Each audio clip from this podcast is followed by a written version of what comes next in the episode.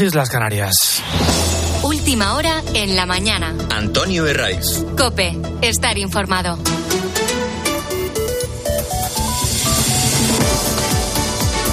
¿Qué tal? Muy buenos días. Bienvenido a la mañana del fin de semana. Te saluda Guillermo Vila en nombre de todo el equipo del programa.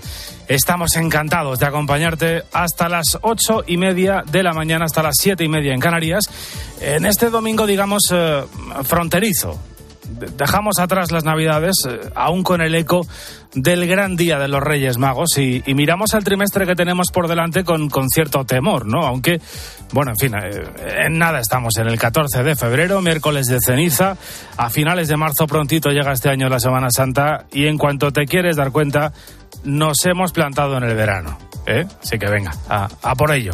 De, los reyes, bueno, seguro que aún hay restos de papel de regalo por casa, algún trozo de fruta escarchada, esa que no se come nadie por el suelo, y queda, eso sí, claro, el eco de los niños. Pues me han traído un muñeco de Blippi. Pues mm, ni muy larga ni muy corta, estaba bien. estaba bien. Intermedia, ¿cuántas cosas pedías, Valeria? Bueno, yo pedía cuatro y me han traído más de cuatro. Me han dejado un poco. Ya le hemos puesto demasiados mazapanes a los reyes y nos han comido todo. También hay huellas. Han dejado huellas, pues con por la puerta, entra por la puerta, no por la ventana de sus camellos. Porque, bueno, efectivamente, el 6 de enero, ese es el día de, los niños. Y al otro lado de este fin de semana eh, tenemos ese lunes un tanto amenazante. Eh, primero de eso que llaman la cuesta de enero, pero bueno, que eh, en realidad pues no es para tanto, ¿no? Hombre, desde luego, si las cuentas no cuadran en casa, ahí sí, ¿eh? Por supuesto, ahí sí que hay dificultades, lógicamente, pero en general esto de la cuesta tiene bastante de, de superstición. De hecho, mira, hoy en COPE vamos a poner sobre la mesa algunas claves para que este mes maldito pierda algo de su mala sombra. Hemos llamado a un psicólogo, a Guillermo Fauce, y nos ha dicho que sí, que, que la vuelta al trabajo puede costar un poco, que lo mejor es recuperar el ritmo, el horario laboral poco a poco, siempre que se pueda, y que en todo caso lo mejor es aceptar con naturalidad que todo, todo domingo tiene su lunes y que así debe ser. Que nos acostumbremos o que entendamos lo bueno y lo malo de todos los periodos y lo bueno y lo malo de tener también una rutina, de tener un día a día, eh, que va a ser un poco lo, lo fundamental en, ese, en ese Bueno, es verdad que el tiempo no va a ayudar demasiado para levantar el ánimo, al, menos si te gusta el calor. ¿eh? Este fin de semana, coincidiendo con la operación regreso de las vacaciones de Navidad, ya estamos teniendo frío, lluvia e incluso nieve en zonas del norte de España. De hecho, este sábado han sido necesarias las cadenas en hasta 14 puertos de Asturias y el de Pajares estuvo cerrado durante varias horas para camiones y autobuses. Y ojo porque está activo el aviso amarillo por lluvia y nieve en la cordillera y en los picos de Europa, donde las acumulaciones de nieve pueden ser de hasta 10 centímetros en cotas superiores a los 1000 metros. Y la semana que viene el tiempo, bueno, va a empeorar aún más en casi toda España. Bueno, va a empeorar, insisto, si lo que esperas en el mes de enero es calor y piscinas, ¿no? Pero esto es lo suyo. Lo detallaba el hombre del tiempo del fin de semana de Cope, Jorge Olcina. La verdad es que hay cambios y cambios importantes entre el martes y el jueves, ¿no? Puede nevar de forma importante, podríamos hablar de un primer temporal de frío y nieve, ¿no? No es una gran ola de frío, pero sí un temporal de frío y nieve entre el martes y el jueves en toda la mitad norte peninsular, ¿no? Incluimos Madrid, bueno, pues la masa de aire es fría y, y bueno, viene con humedad y por tanto podría también nevar incluso en Madrid. Y lluvia, pero de millones, la de la Lotería del Niño. El primer premio ha viajado por toda España, desde Galicia hasta eh, Valencia o Madrid, mientras el segundo ha preferido quedarse en Móstoles, también en Madrid. Por cierto, el tercero también ha estado muy repartido. Desde luego, quien ha sonreído la suerte es a Iván, el dueño de una administración de San Lorenzo del Escorial en Madrid, que ha vendido, fíjate, el primer premio del niño y también el tercero y ya había vendido el gordo de Navidad. está haciendo una racha increíble porque el año pasado vimos el gordo de Navidad. No me lo creo. Y este año hemos dado el gordo de Navidad, cuatro quintos y ahora primero y tercero el niño. O sea que, o sea, increíble. O sea, esto es el sueño de un lotero.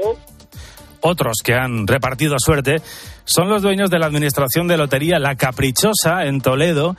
Repartieron el premio el 22 de diciembre y ahora calculan que han vendido por ventanilla una serie del primero y otra del tercero. Estamos muy contentos porque estamos haciendo historia en Toledo, hemos repartido cuatro quintos y el primer premio en Navidad, muchos millones y ahora en el niño, que no habíamos dado nunca ningún premio, hemos dado el primero y el tercero. Estamos en una nube, estamos eh, llenos de felicidad y muy contentos de, de repartir tantos premios a tanta gente. Bueno, pues los Reyes Magos, la Lotería del Niño, los clásicos de todo 6 de enero. Eh, nos falta un, clásico, una tradición para completar este, este cuadro de las tradiciones de este fin de semana y de estos días. Y es que, como cada 6 de enero, bueno, es noticia el discurso del rey durante la Pascua Militar que se celebra cada año en el Palacio Real.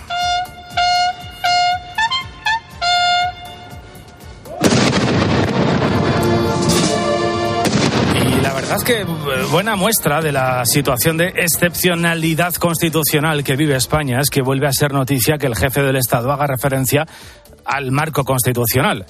Es verdad que el discurso que pronunció ayer no contenía quizá la profundidad, la, la hondura que sí tuvo el de Nochebuena. Tampoco el contexto era el mismo.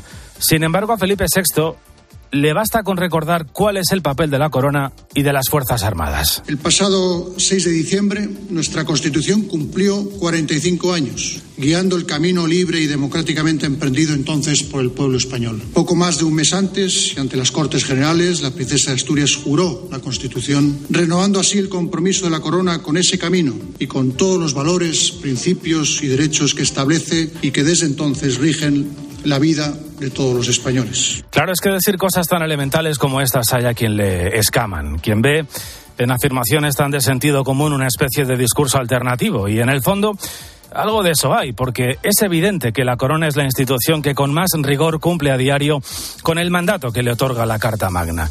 No puede decirse lo mismo, desde luego, del gobierno, no al menos de este gobierno y de este presidente que han hecho de la mentira una estrategia y del oportunismo su identidad.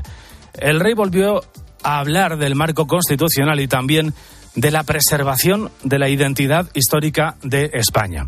Claro, habrá algún asustadizo a quien esto de la preservación histórica de España le suene, yo que sé, a cosas de fachas, a retrógrado. A este punto hemos llegado. Pero es que esa es eh, la historia, esa, es, esa historia es la que las Fuerzas Armadas tienen un papel importante. En esa historia las Fuerzas Armadas tienen un papel importante, forman parte del legado que nos dejaron nuestros padres. Y a ellos los suyos. Es que España no es una carretera, una autopista, ni el ave, ni siquiera una bandera o el himno que escuchábamos antes. O al menos no es solo eso. Es Trajano, primer emperador hispano de Roma, son los reyes godos, es Covadonga y Alfonso X el Sabio, es Castilla y Aragón y el Reino de Valencia, es la toma de Granada y el siglo de oro, es Cervantes y Lope y Quevedo, es también América, sobre todo América, es el pueblo levantado contra Napoleón y obligando a Fernando VII a firmar la constitución precursora de 1812, y es la Real Academia y el Museo del Prado y Rafa Nadal e Iniesta de mi vida. ¡Iniesta de mi vida! ¡Gol, gol, gol, gol, gol, gol, gol, gol, gol! Y por supuesto, es ese abrazo del 78 del que todos somos deudores. Todo es algo que de alguna manera recibimos al nacer. No es mejor seguramente que la herencia de otros países, pero desde luego no es peor. Y es más que suficiente para no tener que bajar la mirada ante nadie. Y defender ese legado no tiene nada que ver con ser un facha. Tiene que ver con ser agradecido y, si es posible, tener un par de lecturas básicas. Esa es la identidad de la que habla el, ley, el, rey, la preservación de la identidad histórica de España y que algunos, algunos tanto escuece. Bueno, y se cumple este domingo tres meses desde los brutales ataques terroristas de Hamas contra Israel. Ese domingo, 7 de octubre, eh, lo contamos aquí, 1.200 personas fueron asesinadas, unos 1.000 en apenas 24 horas, un día de mucha confusión, de asaltos a los kibbutz de la frontera con Palestina y de las ciudades del sur de Israel, 24 horas hasta que el ejército hebreo logró hacerse con un cierto control de la situación. Tres meses después quizá podamos destacar tres claves fundamentales. Por un lado, la brutalidad de los terroristas desde luego inhabilita a Hamas para seguir gobernando Gaza, para ser considerado incluso algo distinto a un grupo terrorista. Israel, por otra parte, es verdad que ha perdido el unánime apoyo internacional cosechado tras ese ataque. Eh, su reacción, desde luego desproporcionada, se mira por donde se mire, ha generado más de 23.000 palestinos muertos, el 70% mujeres y niños.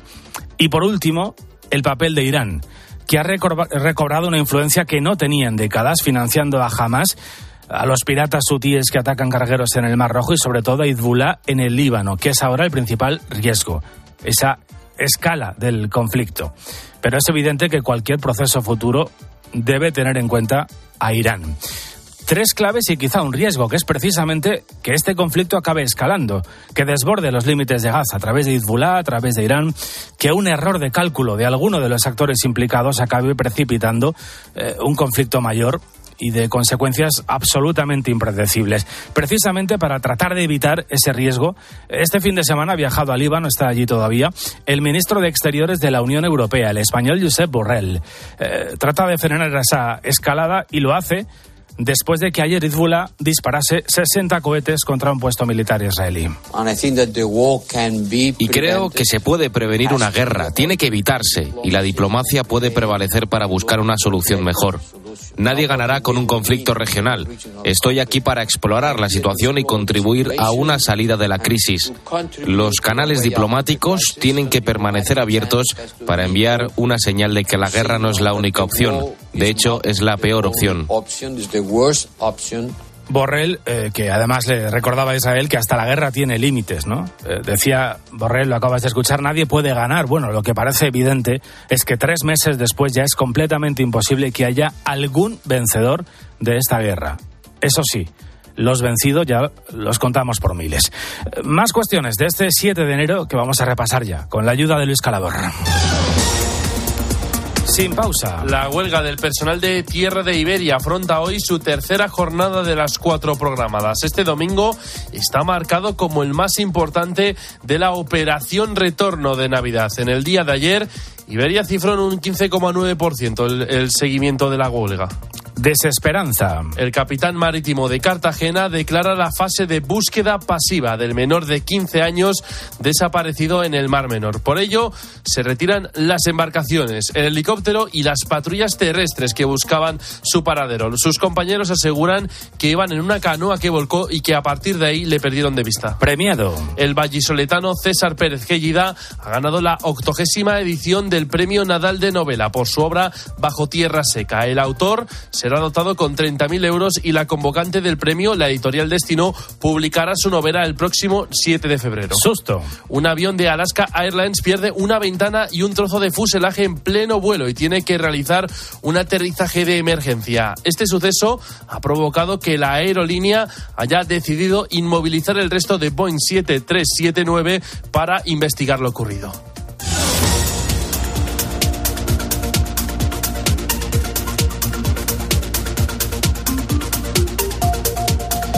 Durante todo el día de hoy vamos a estar pendientes de las nevadas, de las heladas eh, que se han producido esta madrugada y que van a complicar también la circulación en las carreteras. Estamos a 7 de enero, día de retorno para muchos, así que paciencia, como siempre, cuidado y de entretenerte. Ya nos encargamos nosotros aquí en COPE de informarte, eh, que te vamos a ir contando al minuto cómo es la situación en las carreteras de nuestro país y si se van produciendo eh, los atascos que la verdad que son bastante previsibles, especialmente después de comer, a partir de las 3 y las 4 de la tarde. Va a ser complicado el retorno, desde luego, también para aquellos que hayan elegido el avión. Hoy tiene lugar la tercera jornada de huelga del personal de tierra de Iberia. Durante el día de ayer, la compañía informó de que la puntualidad había sido del 77% y que los paros habían tenido un seguimiento de casi el 16%.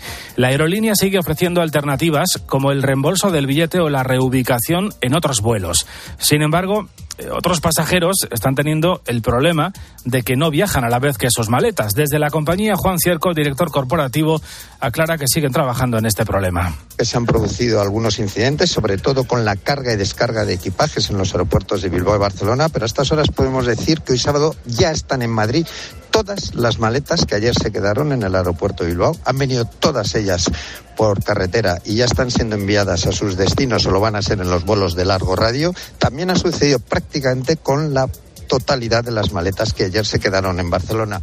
Eh, UGT calcula que cerca de 800 maletas se han quedado sin cargar en el último día. Una huelga, te recuerdo, que también afecta a los viajeros de Iberia Express y Air Nostrum y que va a durar hasta el próximo día 8. Pero para problemas, los que tiene ahora la compañía Alaska Airlines ha dejado 65 de sus aviones en tierra porque una de sus aeronaves tuvo que aterrizar de emergencia. Al parecer perdió parte de su fuselaje en mitad del vuelo. Huertas. Lo hizo en el aeropuerto de Portland tan solo 35 minutos después de despegar por perder una ventana y parte de su fuselaje. El avión aterrizó básicamente con un agujero, aunque nadie resultó herido.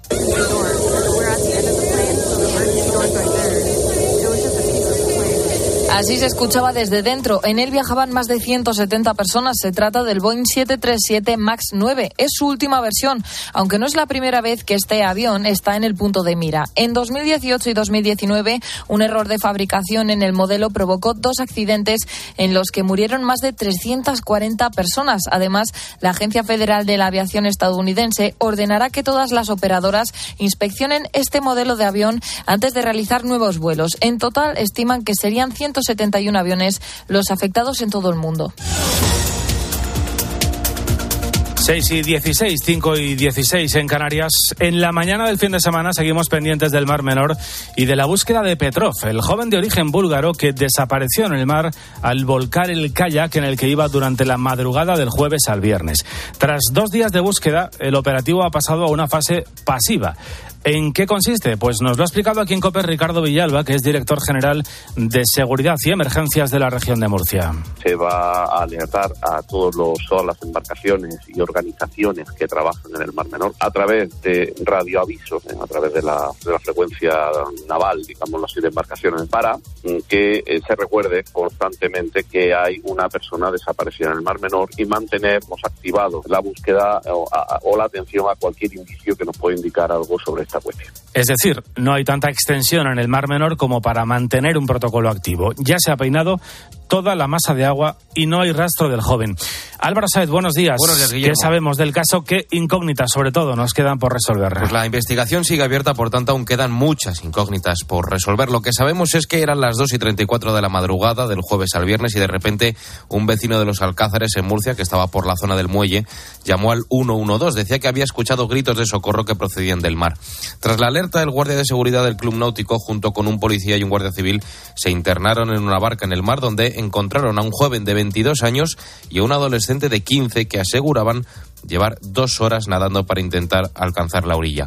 Les contaron que su canoa, su kayak, había volcado en medio de la noche y una vez en tierra los rescatados señalaron que en el agua seguía otro compañero de viaje, Petrov, de origen búlgaro, como decías, que no sabe nadar y que tras volcar su embarcación se quedó agarrado a ella. El kayak en el que viajaban sí que ha aparecido y ya está en posesión de la Guardia Civil. Todavía se está investigando cuál era la intención de los tres jóvenes, aunque algunas hipótesis apuntan a que trataban de dirigirse al islote de la Perdiguera. No está claro cuáles eran sus intenciones, que, que nosotros sepamos. Es una cuestión que la Guardia Civil está investigando las circunstancias de su destino y el por qué se internaron en el mar a esta hora y bueno, fuera de cualquier condición aconsejada y más a menores. La búsqueda ha sido exhaustiva. Se ha peinado la zona tanto por tierra como por mar y por aire.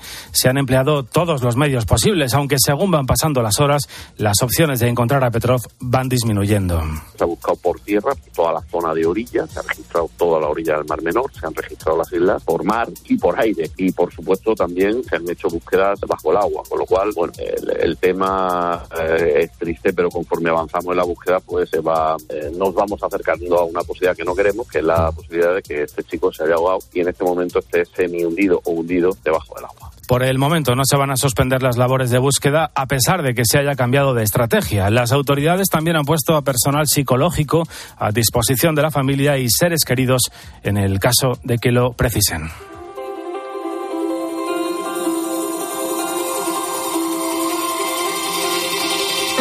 Este domingo se, cumplen tres meses ya del brutal ataque terrorista de Hamas contra Israel, en el que 1.200 personas fueron asesinadas.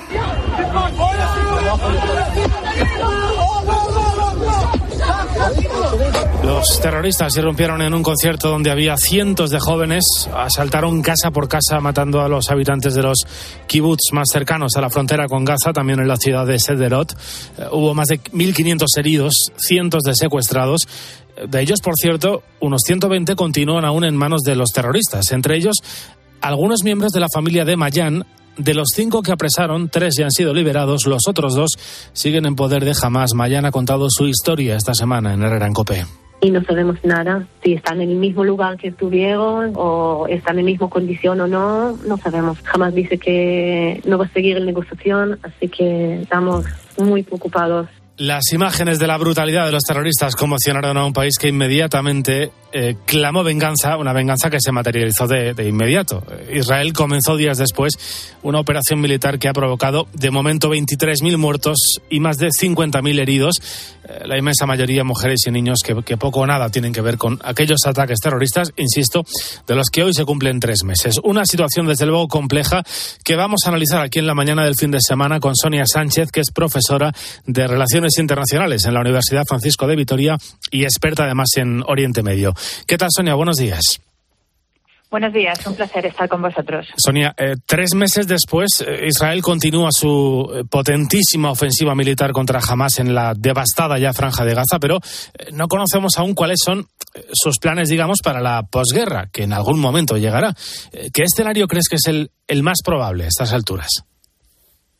Bueno, yo creo que se están barajando varias posibilidades, aunque bueno, hay elementos ¿no? que, que pueden apuntar en distintas direcciones. ¿no? Por ejemplo, el eh, asesinato hace ¿no? unos días de Salah Laruri esta, esta semana ¿no? que, que, ocurrió, eso puede estar señalando un intento de influir en el proceso eh, político intrapalestino, y porque Al-Aruri era un rival importante de Sinwar, en la, que es el líder de Hamas en la franja de Gaza y el que está orquestando, el que orquestó el ataque y el que está dirigiendo todas las operaciones contra Israel en estos momentos. Entonces, eso puede indicar eh, que quizás Israel está intentando también eh, apoyar una supuesta reconciliación entre los líderes de Hamas en el exterior y la autoridad palestina en, en Cisjordania para eh, un futuro escenario post, uh, post conflicto ¿no? En, uh -huh. en, la franja de Gaza. Desde luego, el que los, pues sean los palestinos ¿no? los que se hagan cargo de la situación en la franja una vez se retire Israel y una vez considere que sus objetivos militares están conseguidos, es el escenario más probable. Eh, la, que Israel continúe en la franja su presencia y que se produzca una ocupación militar ¿no? similar a la que eh, ocurre en los territorios de Cisjordania después de haberse retirado en el 2005, aunque hay voces dentro de Israel que, que llaman a ese escenario, pero lo veo menos, menos factible, ¿no? Menos también por las presiones norteamericanas y por las presiones de otros sectores en la región. Claro. Y porque a Israel tampoco le interesaría ese, ese escenario, en el fondo. Precisamente por esta cuestión te, te quería preguntar ahora, Sonia. Eh, efectivamente, la, la, dureza de los ataques de Israel, el terrible coste humanitario que, que estamos viendo, eh, está, digamos, debilitando poco a poco los apoyos internacionales que desde el primer momento sí tuvo el, gobierno de Netanyahu. Eh, ¿Hasta qué punto Estados Unidos, que es en realidad el, el, gran soporte, el gran aliado de Israel, puede tensar la cuerda y de alguna manera obligar al primer ministro hebreo a modular o incluso cesar los ataques? Claro, es que la, la guerra de, de, de, Gaza supone una derrota eh, para Israel. Y aunque militarmente consiguiera el objetivo que se ha propuesto de, de, acabar con Hamas, Israel ya ha perdido esta guerra, ¿no? Y la ha perdido por varias razones. En primer lugar, eh, como dices, ha menos, como has dicho, no ha menoscabado el apoyo de sus aliados en el exterior eh, tanto la Unión Europea como Estados Unidos. Y particularmente preocupante para Israel es el caso de Estados Unidos, no, so, no solo por la ayuda militar que percibe por parte de Estados Unidos, sino por eh, bueno pues de, por, por, la opinión pública no norteamericana que siempre ha sido bastante favorable hacia Israel por la situación de la propia eh, los propios judíos ¿no? dentro de Estados Unidos, que están siendo también críticos con las actuaciones de Israel por el incremento del antisemitismo fuera ¿no? y esos ataques que han recibido las comunidades eh, judías en, en, el exterior, tanto en Estados Unidos como en Europa. O sea que por diversos motivos eh, el, el, gran objetivo ¿no? del sionismo desde sus inicios, que es preservar la vida de los judíos y la seguridad, ha fracasado. y, esta guerra además eh, ha puesto en peligro pues, eh, a los ciudadanos de Israel y tiene, como, como has referido anteriormente, mantiene ¿no? a más de 100 rehenes dentro de la franja y es la primera vez en la historia en que Israel está poniendo sus objetivos militares por encima de la seguridad de, sus propios ciudadanos que, que mantiene secuestrados. Eh, Entonces, a, todo nivel, ¿no? Esta guerra es, eh, es un fracaso, es una, una pérdida, una derrota para Israel. Eh, una cosa más, Sonia, que comentabas antes ese ataque o esa decisión de Israel de matar al número dos de Hamas en el, en el Líbano, país en el que está Hezbollah, financiado por Irán, que es el otro gran actor protagonista de toda esta situación, no solamente financiando Hezbollah, sino financiando también a esos piratas yemeníes que llevan semanas atacando cargueros en el, en el Mar Rojo. Esta semana se ha producido ese atentado terrorista precisamente en Irán que ha reivindicado el Estado Islámico, lo cual nos hablaría de otra derivada del conflicto que es esa guerra civil o guerra interna permanente en el mundo islámico. ¿De, qué manera lo que ocurrió aquel 7 de octubre puede acabar eh, en una escalada a nivel global, desde luego en esa zona, con repercusiones, desde luego, en fin, poco edificantes?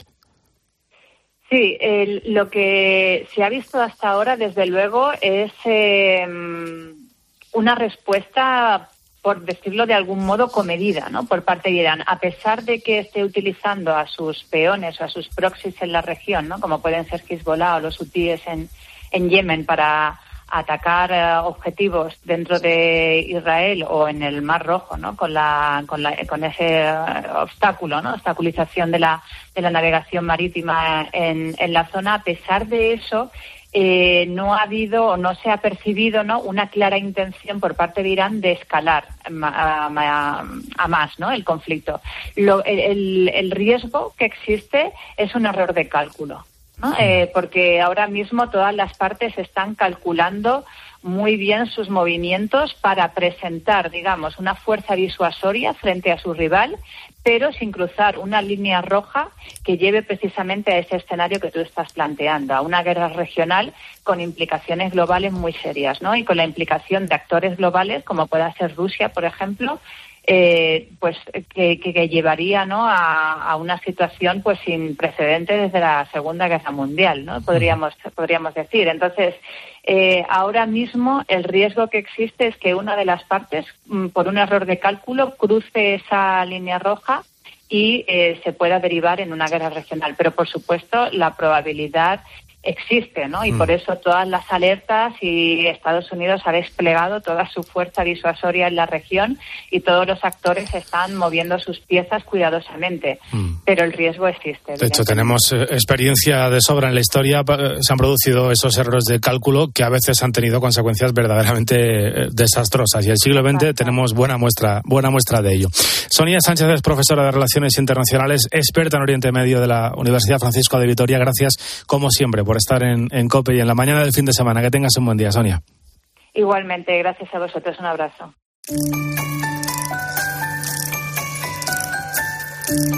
En realidad, aunque el lunes volvamos al trabajo y comience otra vez el cole, todos sabemos que las navidades no terminan hasta que nos comemos el último trozo del roscón de Reyes. En ese momento sí que nos llega el golpe de realidad. Algunos estudios, algunos estudios muy curiosos, la verdad, afirman que más del 70% de los españoles sigue prefiriendo el roscón al panetone o que 7 de cada 10 se inclinan por el relleno de nata, aunque esto, claro, varía según provincias. En COPE hemos hablado con todo un experto, Francisco Somoza, maestro pastelero de Viena Capellana. Es una pieza de bollería que, coge, coge volumen, Entonces, si necesitamos hornos grandes, nosotros usamos carros y son hornos de aire que van girando y, bueno, pues metemos carros a lo mejor de, de 60, 70 unidades, dependiendo del tamaño de cada roscón. Eh, Usamos, generalmente hacemos empastes de unos 100 kilos de masa, que serían unos 50 de harina, y luego, pues en función del tamaño, de si son de cuarto kilo, de medio kilo, de tres cuartos o de kilo, pues van saliendo más o menos unidades. En fin, que seguramente a estas alturas pues ya estés un poco harto de roscón, o quizá no, o quizá tengas un trocito ahí enfrente que todavía hoy vas a disfrutar. La mañana. Antonio Herraiz. Cope. Estar informado. Este domingo, los Reyes del Deporte y la Copa del Rey. Hola Manolo, muy buenas. Hola, contamos todos los partidos de Copa. Eibar Athletic Club, Cartagena Valencia, Barbastro Fútbol Club Barcelona y muchos más. Tiempo de juego con Paco González, Manolo Lama y el mejor equipo de la radio deportiva. El número uno del deporte.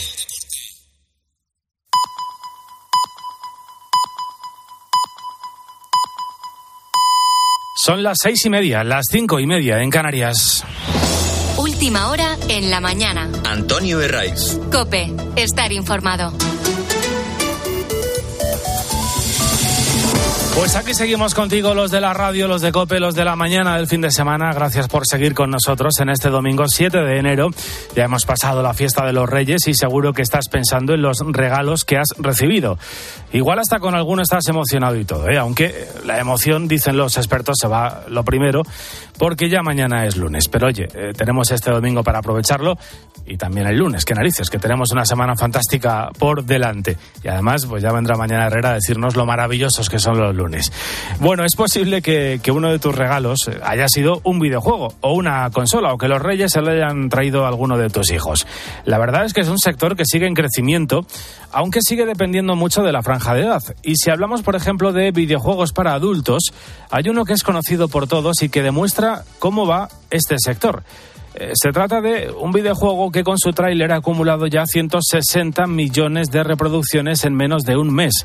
Es la sexta entrega del Grand Theft Auto, el GTA, un videojuego muy solicitado pese a su contenido tan explícito y violento. Fíjate si es impresionante el dato, porque se trata solo de un adelanto de un juego que se va a estrenar en 2025. Claro, después de tantas entregas es uno de los que, en fin, más esperados por todos los fans de la saga. Cada vez más las historias, dicen los que saben, pues son mejores, tienen mejores gráficos y esto que se valora mucho en los videojuegos, que es que son muy inmersivos. Bueno, y no solo este, sino todos los que se están haciendo y se estrenarán a lo largo de este año. Es una industria tan poderosa en nuestro país que moverá solo este año unos 2.000 millones de euros sin ir más lejos, en 2022 los ingresos de los videojuegos superaron en un 90% a los del cine, según un estudio de una empresa de estatista. Hay varias preguntas, en todo caso, que nos hacemos sobre este mundo de los videojuegos. ¿Cómo evolucionará la industria a lo largo de este año? ¿Qué cambios podemos esperar? Bueno, es lo que le hemos preguntado a Rubén Carretón, que es profesor de diseño de videojuegos y de programación en Tokyo School. Creo que no van a haber grandes cambios, porque hay muchos títulos y muchos jugadores que ya que están muy, muy, muy asentados. Ocurrió, por ejemplo, cuando salió World of Warcraft, World of Warcraft estuvo ahí arriba pues mucho, mucho, mucho tiempo. Ahora yo creo que los MOBA van a seguir siendo tendencia, los Battle Royale también, pero es un mercado muy, muy duro. Bueno, posiblemente te estés sonando al chino eh, de lo que habla este hombre y no conozcas tanto este mundillo, pero eh, no te importaría conocerlo para echar una partida o descubrir a gente nueva. La pregunta que tal vez te interese hacerte es ¿qué títulos concretos se esperan para este año? Dentro de los MOBA, el LOL va a estar arriba. Dentro de los Battle Royale va a ser Fortnite quien siga arriba. Y Call of Duty en los shooters va a seguir, yo creo que manteniendo el liderazgo. GTA 6 va a, va a ofuscar incluso por, probablemente a, géneros que a priori no serían de su competencia. ¿eh? Bueno, pues eh, los videojuegos, un, una oportunidad para pasarlo bien, pero ojo, una oportunidad también laboral, ¿eh? para cada vez más jóvenes que se dedican incluso a estudiar el grado universitario que existe en creación y narración de videojuegos. Los siguientes son las noticias del día. Que repasamos a continuación con la ayuda de Luis Calador. Los expertos aseguran que el pico de la epidemia de gripe y COVID está por llegar justo cuando se espera una gran bajada de las temperaturas. Los casos de ambos virus han crecido en un 75% en la última semana del año y la afluencia de las urgencias ha aumentado un 35% con respecto al año pasado. Cataluña, Murcia y la Comunidad Valenciana ya han impuesto la mascarilla obligatoria en centros sanitarios y hospitales mientras espera que este lunes el Ministerio de Sanidad proponga este uso en todo el país. Esta semana estará marcada por la llegada inminente de un frente polar que puede dejar nieve en bastantes puntos de España. El personal de tierra de Iberia afronta hoy su tercera jornada de huelga en plena operación retorno. Los sindicatos aseguran que hoy será el día de mayor afección por la cantidad de desplazamientos que habrá para volver de las vacaciones de Navidad. En la segunda jornada, Iberia aseguró que la puntualidad fue del 77% y el seguimiento de la huelga llegó al 15,84%, aunque los sindicatos elevaron este porcentaje hasta el 80%. Y el rey Felipe reivindica la importancia de la Constitución en la primera Pascua Militar de Leonor como cadete. El monarca recordó la defensa del marco de convivencia democráticamente elegido por los españoles y recordó la dignidad, empeño y eficacia del ejército a la hora de garantizar los derechos de la Constitución. El monarca también quiso mostrar su orgullo por el inicio de la formación militar de la princesa Leonor y destacó la excelente acogida que ha tenido en la Academia Militar General de Zaragoza. El Real Madrid pasa sin problemas a octavos de final de la Copa del Rey Manu Pérez. 1-3 ha ganado en el Montecillo a la Arandina y Arda Guller, tras varias lesiones, ha jugado cerca de 60 minutos en su debut con el conjunto blanco. Carlo Ancelotti se mostraba contento tras el estreno del turco. Ha hecho una, una, hora bien, obviamente no está a su mejor nivel a nivel físico, pero lo importante para él era acostumbrar o acostumbrarse a jugar con el equipo, ha mostrado sus calidad. Y como he dicho, tiene que mejorar su nivel físico, su intensidad, pero eh, lo importante que ha vuelto.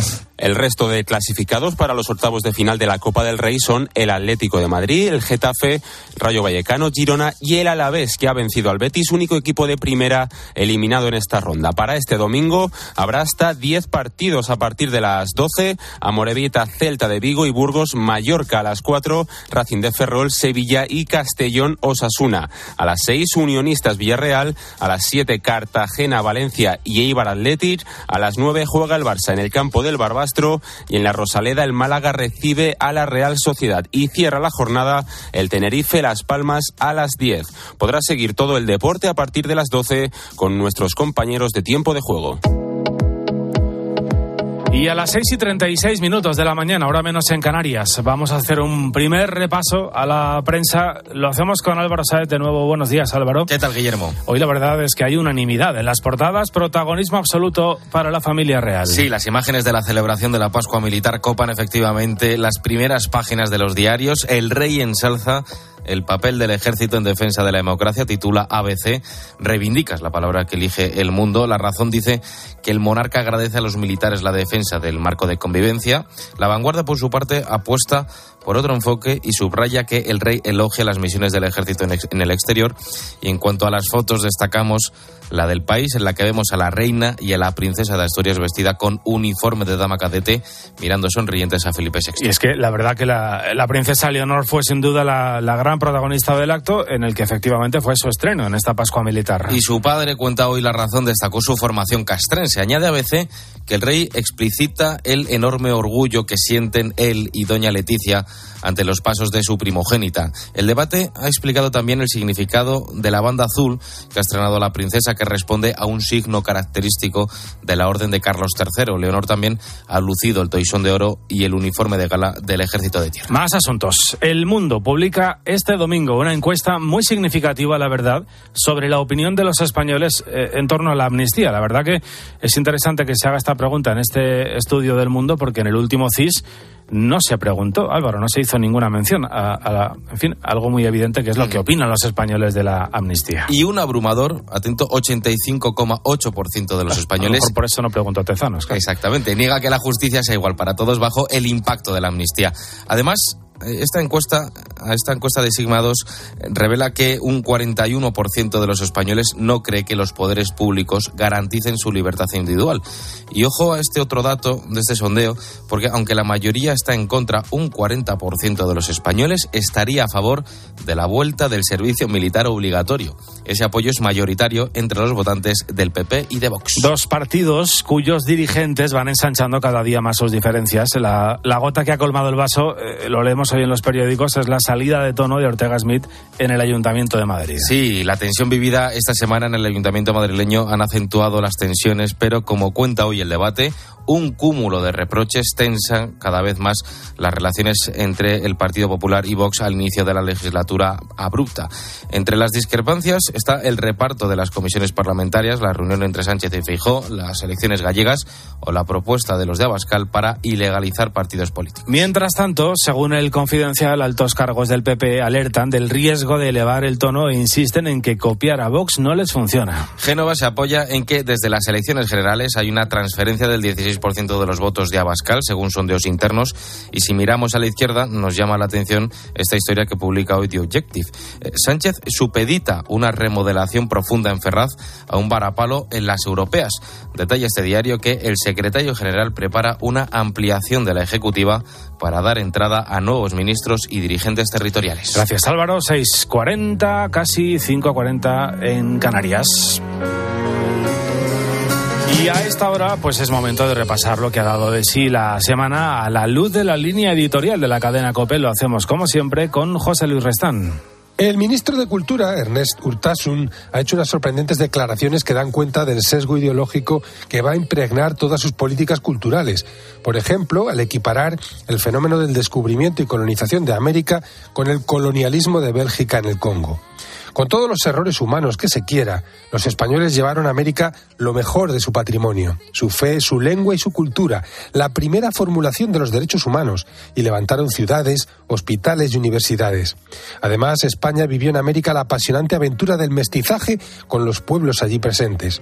Como ciudadano, Urtasun puede opinar lo que quiera, pero un ministro del Gobierno de España debe conocer y respetar la realidad del país al que sirve.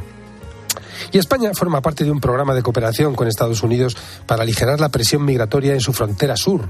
Todo lo que contribuya a evitar la explotación de los migrantes y garantice su seguridad debe ser bienvenido. Pero la desviación de migrantes y la asignación de cupos por países no va a resolver el problema. A España han llegado ya 281 procedentes de Venezuela y Nicaragua. Que los movimientos migratorios deben ser seguros, ordenados y regulares es algo que nadie en su sano juicio puede discutir.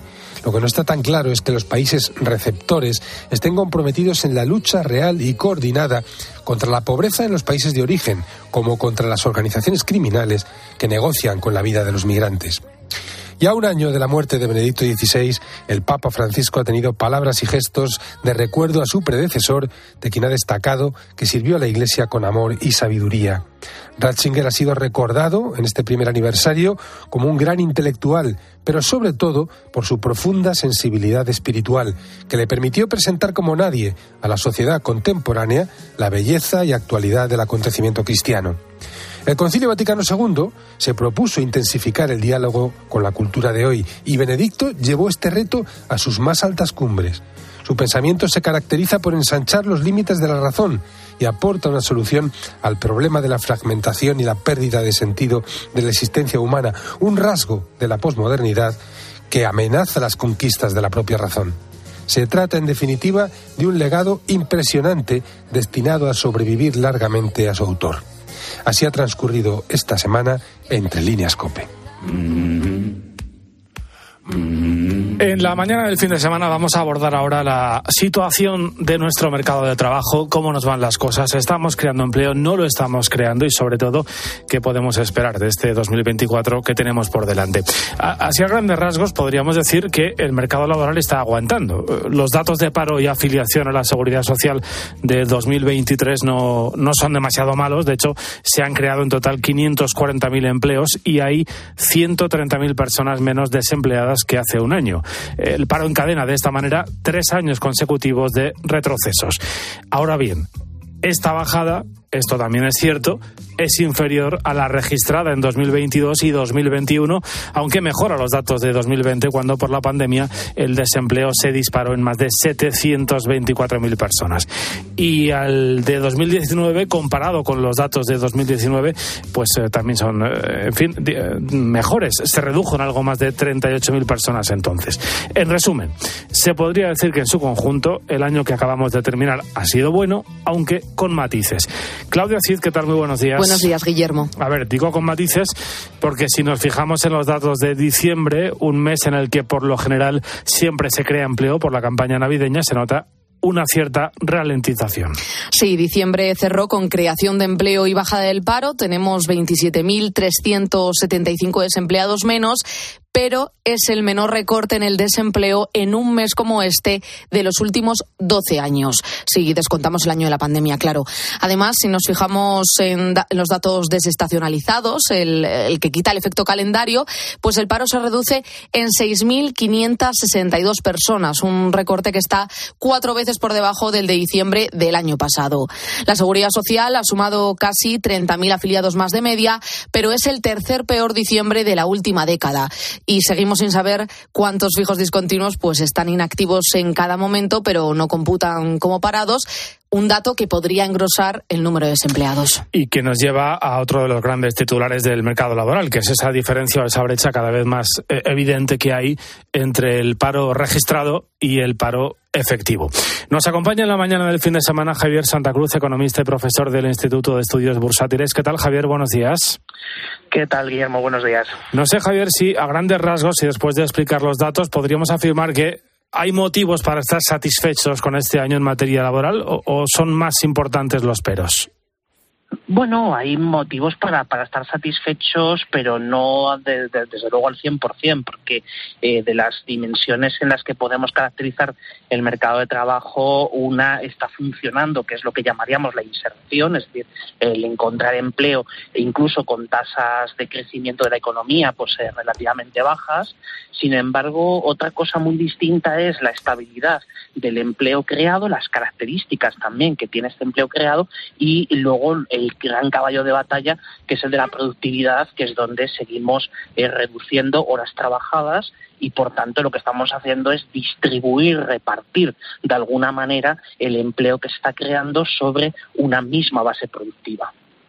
En materia de contratación, eh, bueno, eh, los datos nos reflejan que uno de cada cuatro contratos firmados en diciembre fueron indefinidos. Ha caído la contratación un 10% si nos fijamos a diciembre de 2022 y un 26% con respecto al mes anterior, a noviembre.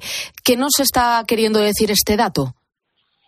Nos está diciendo, en primer lugar, que hemos empezado la desaceleración en la creación de nuevo empleo, es decir, el año pasado fue un año que se dividió en dos partes, es decir, la primera parte del año, quitando el mes de enero, fue bastante buena y bastante parecida a lo que habíamos visto en el 2021, el 2022.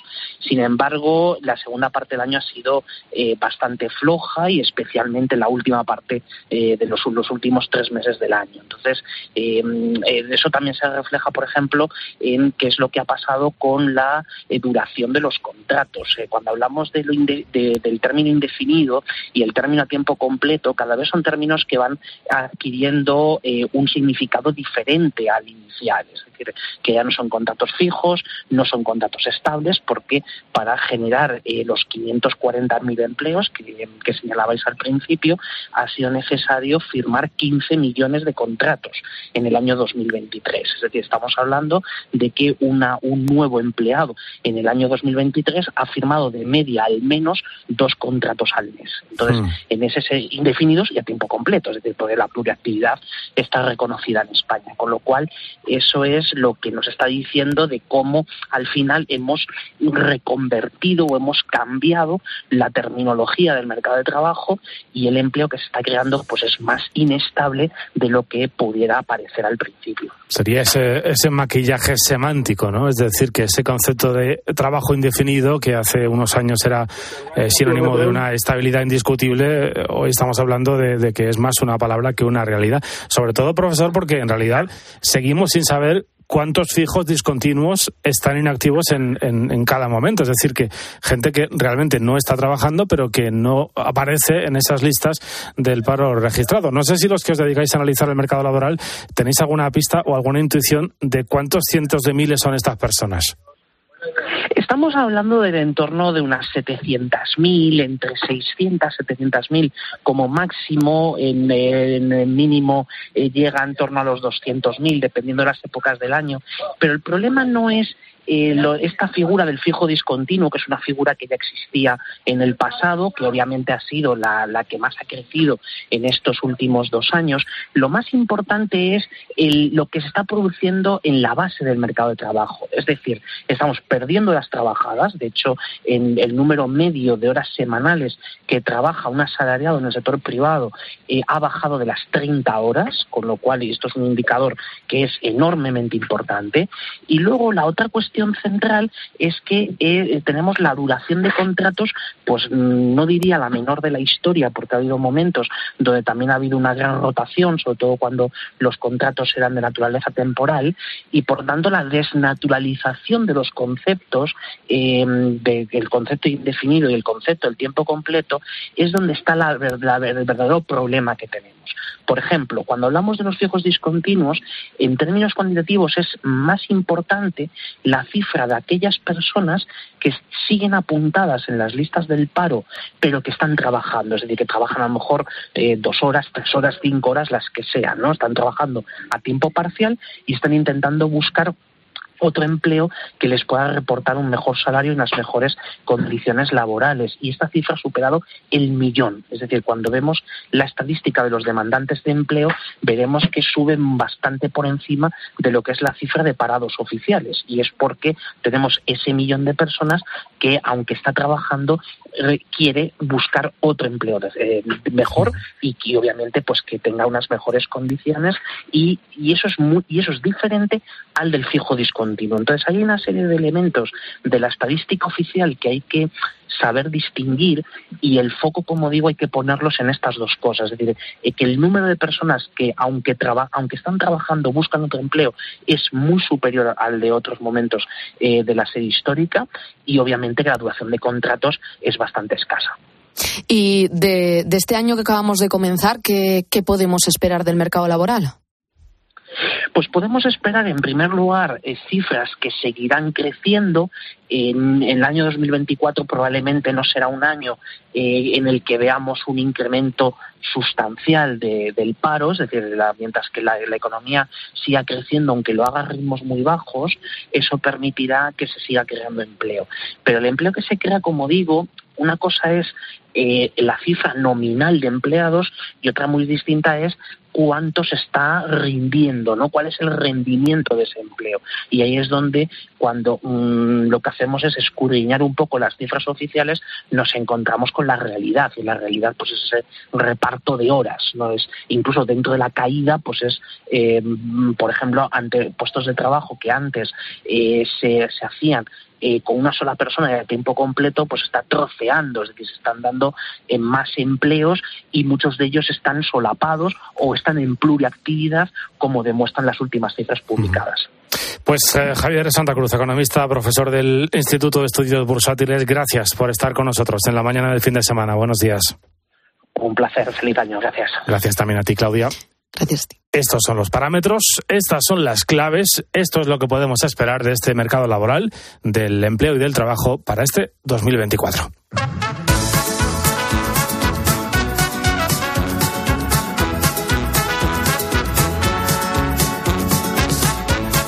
Bueno, pues antes de llegar a las 7 de la mañana y poner en orden toda la actualidad de esta jornada, como cada domingo, aquí en la mañana del fin de semana de COPE vamos con esas noticias que normalmente eh, no ocupan un espacio principal en los titulares de los periódicos, de las que no solemos hablar en los medios de comunicación, pero que cada semana recopila Luis Calabor. ¿Qué tal, Luis? Vamos con las sí. noticias olvidadas. Buenos días. Buenos días, muy buenos días, Guillermo. Bueno, no sé si han sido la, las fiestas de Navidad. Lo cierto es que a mí estos días se me han pasado volando. Sí. También puede ser que, oye, estando algunos días de vacaciones, el tiempo pasa un poquito más, más deprisa. Pero cuando digo volando es literal, eh, porque entre una cosa y otra la verdad es que no hemos parado. Igual igual ha tenido algo que ver que literalmente la Tierra se haya estado moviendo a una velocidad récord.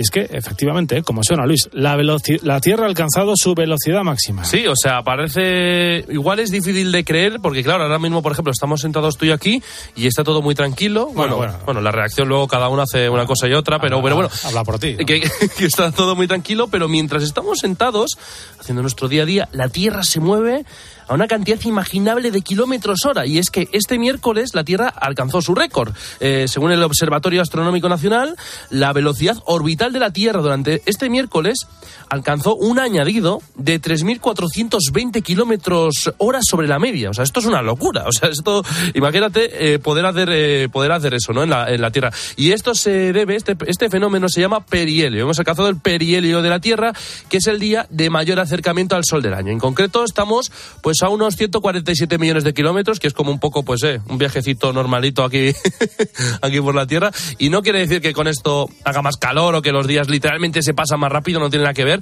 pero es asombroso que pensar que la Tierra se mueve a tanta velocidad. Es Bueno, una pues eh, la verdad, Sí. Luis, que yo me creo que la Tierra vaya tan rápido porque es que vamos eh, a toda Sí. a toda mecha, eh, a todos sitios. Y, y si el tiempo vuela, efectivamente. Pero la siguiente noticia de la que vamos a hablar en esta mañana del fin de semana eh, nos va a hacer situarnos directamente en el futuro.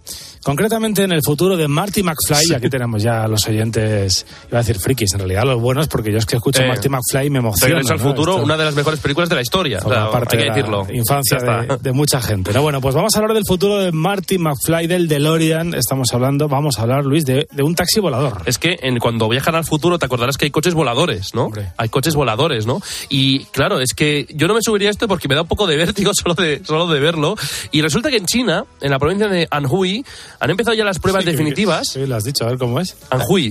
Ah, Me- Ahora, me- ahora lo has dicho en versión de Bilbao, ¿eh? no, pero me he informado, me he informado. No, no, en euskera se diría Anui, ¿no? Porque la H, bueno, en fin, muchas cosas, en español lo mismo. Pero bueno, que han empezado ya las pruebas de vuelo de un taxi comercial, o sea, un taxi eh, que, que vuela. Entonces, a ver, ¿cómo es esto? Es un coche muy diminuto para dos personas, ¿vale? Eh, con varias hélices a su alrededor como si fuese un dron, ¿vale? Como si fuese un dron gigante. Claro, ¿por qué existe esto? Porque es una cosa súper futurista. Pues esto es para evitar la tremenda congestión que puede haber en ciudades grandes, como Shanghái, pero es que incluso puede pasar en Madrid. Porque, ojo, esto podría llegar a España. Y no, no es una tontería. Porque, de hecho, eh, hace unos meses inauguraron en el aeropuerto de Lleida el llamado primer centro de operaciones eh, de movilidad aérea urbana de Europa. Que eso suena ya súper futurista. También te tengo que decir que tiene una velocidad máxima de 130 kilómetros hora, o sea, bastante razonable, y se espera que en China se, pruebe, se apruebe pronto. O sea que esto es futurista hasta decir basta, ¿eh? Bueno, esto mm, no- yo creo que tú y yo lo veremos, ¿eh? O sea que Hombre, esperemos. Sí, sí, sí, que no, eh, tú desde luego.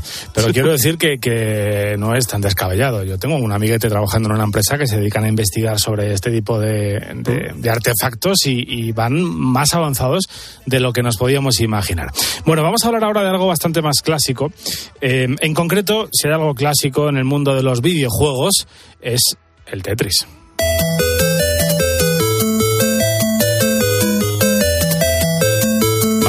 Madre mía, qué, qué vuelta, a la- maravilla, qué ¿eh? vuelta a la infancia, qué vuelta a la infancia. Bueno, un juego al que seguramente, pues, eh, fin, que, que seguramente has tenido entre tus manos más de, más de una vez, eh, y un juego que hasta ahora, y digo hasta ahora, Luis, eh, no tenía fin, porque es que resulta que un muchacho de 13 años ha conseguido lo que parecía imposible, que es terminarse el videojuego literalmente. Esto es un hito, ¿eh? Esto es un hito, porque yo creo que no lo he conseguido yo. O sea, yo, yo también he jugado mucho de niño, porque es un juego eh, multigeneracional, ¿no? Que muchas generaciones han jugado al Tetris. Mi abuelo juega al Tetris, mi padre juega al Tetris y yo he jugado al Tetris, ¿no? Sí, es como saber y ganar, que está siempre presente. Efectivamente, efectivamente. Eh, pues estamos hablando de un joven eh, llamado Blue Scooty, eh, que es uno de los mejores jugadores del mundo. Tiene 13 años. Tiene 13 años y lo gracioso es que él juega en una consola hace más de 30 años. La, bueno, eh, no sé si podemos decirlo, pero la, la Nintendo Entertainment System, que es una de las consolas más conocidas de, de toda la historia, y resulta que él ha conseguido por primera vez en toda la historia llegar a la llamada pantalla de la muerte. Claro, ¿qué es esto? Esto suena muy mal. Pues esto es que llegó al nivel 157, logró 1510 líneas y claro, es que el Tetris, este Tetris no está pensado para terminarse. Entonces él llegó a una pantalla en la que el juego dijo, ya no puedo más, ya, ya, he, llegado, ya he llegado a mi límite y cuando lo consiguió el juego se quedó congelado y su reacción, eh, la del niño, es muy graciosa.